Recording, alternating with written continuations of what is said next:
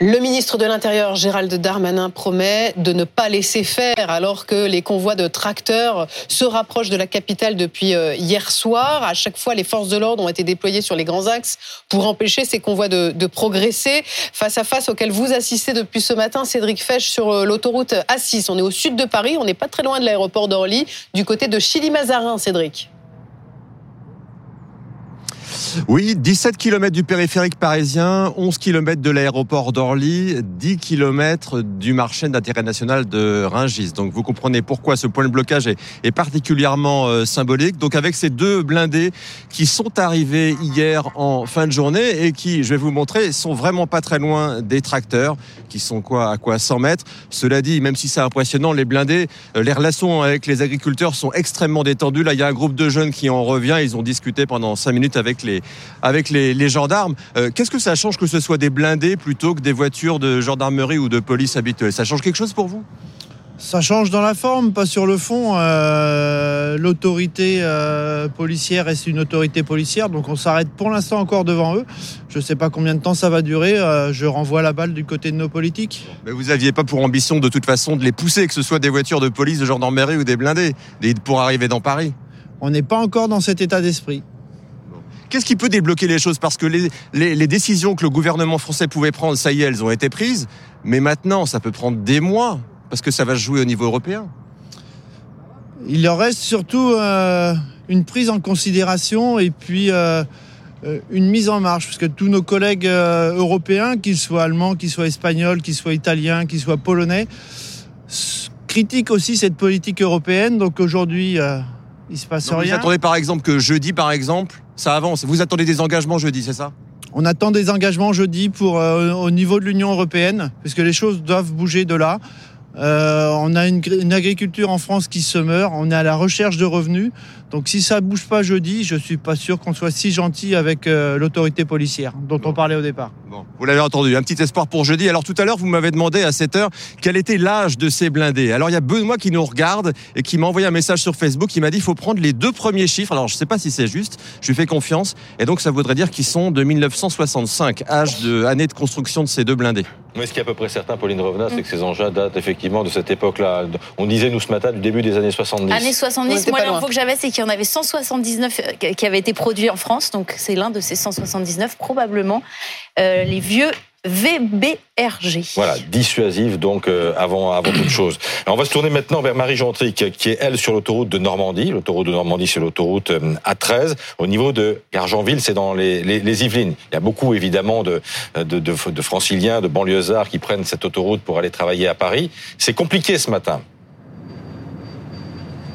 Exactement, nous on voulait vous montrer euh, l'autre côté du point de blocage parce que euh, la circulation elle est euh, elle est bloquée en fait. Ça n'avance quasiment pas, même nous, même nous hein, pour venir, je vous cache pas que ça a été assez compliqué. Alors là on est avec Fernando justement. Fernando, bonjour, ça fait deux heures que vous êtes bloqué sur la route, vous me disiez. Deux heures, pratiquement deux heures et demie que je suis sur la route et voilà quoi. Je veux rejoindre Paris et je peux pas parce que il y a tellement de voitures. Ils ont coincé toutes les, les autoroutes de monte jusqu'à Gargenville. Et euh, donc voilà quoi. Et alors, vous, on va vous laisser avancer, Fernando. On va vous laisser avancer. Vous, vous êtes dans quel état d'esprit? Euh, Vous en avez marre des blocages ou vous continuez à soutenir les agriculteurs? Parce que vous me disiez que jusqu'à présent, vous les souteniez. Oui, bien sûr. Non, je n'ai pas marre parce que c'est normal, c'est logique qu'ils fassent leur grève. C'est surtout un plus pour eux parce qu'ils ont. Euh, ils, vendent leurs euh, leurs produits euh, pas chers et, euh, les, les, commerçants ils, ils augmentent les produits trois quatre fois plus. Donc ils ont raison de faire la grève hein. moi je vous le dis franchement hein. c'est c'est normal. C'est normal Merci Fernando, on va vous laisser aller au travail, bon courage. Et donc c'est intéressant de voir que malgré la galère, voilà, deux heures et demie qu'il est coincé, il continue à, à soutenir les agriculteurs. Et ça c'est important pour vous évidemment Rémi Dumas, bonjour, vous êtes le vice-président des jeunes agriculteurs et président de l'association Demain je serai paysans. Les présidents de la FNSEA et des jeunes agriculteurs ont de nouveau passé euh, trois heures. Hier, on va peut-être voir les images avec le, Premier ministre. Ça fait quand même plus de six heures en, deux jours. Est-ce que ça a un peu avancé à Matignon? Euh, Six heures en deux jours, mais ça fait des mois et des eh années que l'on travaille. Euh, nous sommes des syndicats en responsabilité. On travaille avec chaque gouvernement à chaque fois. Donc on essaye de faire le maximum. mais là, il y a urgence. Et là, il y a urgence. Est-ce que ça a avancé? et, et, puis, euh, je vais pas dévoiler ici à la place non, des mais Vous pouvez au moins nous dire oui ou non. Euh, ce qui est sûr, c'est que je pense que le gouvernement commence ah. un petit peu à comprendre notre détresse. Et qu'est-ce donc, qu'est-ce qui vous fait sentir qu'il y a un début de compréhension? Mais parce que déjà, ils nous écoutent un petit peu plus. Effectivement, ça fait 6 heures en deux jours. Ce qu'il faut savoir quand même, c'est que c'est dans toutes les régions, ça concerne toutes les filières.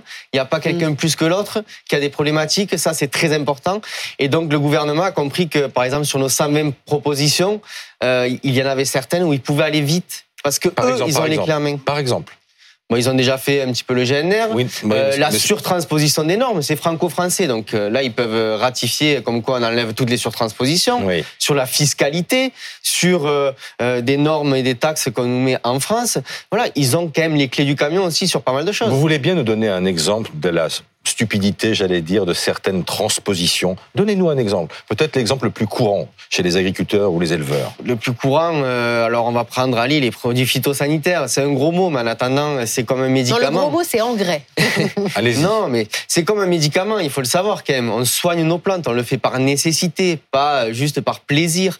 Euh, en Europe, il y a des normes et des contraintes. En France, on en rajoute encore plus, donc moins de mmh. produits, par exemple, moins de sur les betteraves, les néonicotinoïdes. Les néonicotinoïdes protéger les abeilles. Oui, mais protéger les abeilles. La néonicotinoïde, ah, oui, c'est très important. Mais vous savez ce que c'est? C'est dans la graine, donc dans le sol.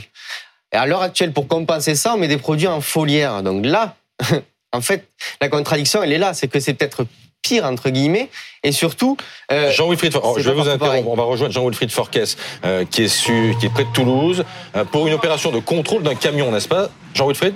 On va mettre quelques paysages si ça vous dérange oui, c'est ça, Guillaume euh, va nous rejoindre. Voilà, il fait partie de ces agriculteurs qui contrôlent ce camion. Guillaume, on fait quoi là? Donc en fait, on regarde si les marchandises donc euh, sont pas en concurrence directe avec nos producteurs locaux qui peuvent produire euh, de l'oignon, du fromage, euh, des mandarines ou de l'ail. voilà, donc on regarde typiquement et donc là, on a de l'ail qui vient d'Espagne. Voilà, donc alors que Lautrec, on a l'appellation Lautrec nous juste à côté, on a plein de producteurs d'ail en Occitanie et on continue à acheter de espagnol. Donc voilà, c'est juste un constat. Euh, si vous voulez nous aider, mangez français. Voilà, donc Là, vous faites quoi là concrètement de cet ail là? Puisque là, le ben, camion contient de l'ail espagnol. Nous, on fait rien, on fait que constater. On n'est pas là pour dégrader, on n'est pas là pour euh, pour voilà pour faire quoi que ce soit. On constate que on continue à importer euh, voilà des marchandises encore qui viennent d'autres pays, alors qu'on est capable d'en produire en France. Bon voilà, donc euh, on ne fait que constater et informer les consommateurs. Voilà Christophe, à l'intérieur de ce camion, donc contrôlé à l'instant ici par ces agriculteurs à l'appel de la Confédération paysanne. Donc on peut avancer sur les transpositions à l'échelle nationale, et puis il y a d'autres dossiers qui pourraient se jouer à, Bruxelles. Lesquels? Mais vous avez la signature du Mercosur, alors qu'il y a en ce moment euh, le grand sujet des traités de libre, de libre échange. Aujourd'hui, c'est pas normal que l'on mette l'agriculture euh, face à des Boeing ou des Airbus. On n'a qu'à sortir l'agriculture des négociations, faire Bien sûr, on exporte, donc on est obligé d'importer parce qu'on ne produit pas assez. Il y a des questions Mais là, aussi. Euh, j'aimerais bien que, parce que pour que tout le monde parle du Mercosur en faisant semblant de comprendre ce, ce qui se passe. Euh, quelles sont les conséquences du Mercosur sur les, sur les agriculteurs français?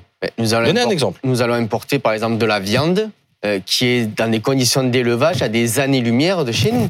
Euh, dans des vraiment des, il n'y a pas de contrepartie à ça. Il n'y a pas de contrepartie à ça en faveur de la, avec ces, avec ces pays-là, on va exporter un petit peu, mais on va exporter de l'excellence pour faire rentrer de la merde. Est-ce que vous croyez que c'est normal? Mais après, c'est au consommateur aussi de. Mais le consommateur. Il faut dire, bah, n'achetez pas la merde de, de, viande qui vient du Brésil ou d'Argentine. Bien entendu, mais, mais attendez. Oui, oui, on peut considérer comme ça quand on voit nous notre excellence de l'élevage. Par contre, ce qu'il faut savoir aussi, c'est qu'on comprend le consommateur qui ne peut pas tout acheter parce que c'est trop cher. Mm. Ce que l'on demande aussi dans nos revendications, c'est justement pour le consommateur, c'est de pouvoir produire moins cher pour que ce soit plus accessible à l'ensemble des Français.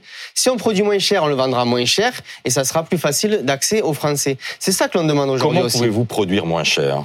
Moins de taxes, moins de normes, moins de contraintes. Mm. On nous laisse bosser, quoi. Ouais. Vous, avez dit tout à l'heure que ça représentait toutes les régions, tous les métiers de l'agriculture, mais ça ne représente pas tous les syndicats. Est-ce qu'il n'y a que vous qui discutez avec euh, le gouvernement? Est-ce que ça vous pose un problème? Est-ce qu'il n'y a pas un risque que les deux autres syndicats, qui ne sont pas des petits syndicats, ils représentent chacun 20% de la profession, ne se sentent pas engagés par vos discussions? Mais écoutez, nous, je l'ai dit en entame, on discute, on travaille, on propose. À l'heure actuelle, il y a une session de travail sur le renouvellement des générations, des générations d'agriculture qui se, qui se déroule à Strasbourg en plus, mm. euh, avec plus de 120 agriculteurs qui travaillent sur des positions sur l'installation. On bosse, nous, monsieur, toute l'année. Et du coup, après, le gouvernement, le gouvernement, il va vers qui? Il va vers les gens qui bossent. Donc nous, bah, on Vous êtes en train de dire que la coordination rurale, euh, ils bossent pas? En tout cas, euh, on les voit pas souvent, sauf à un an des élections, sauf euh, quand il y a un peu les autres qui bougent. Ça, c'est ce qu'on constate.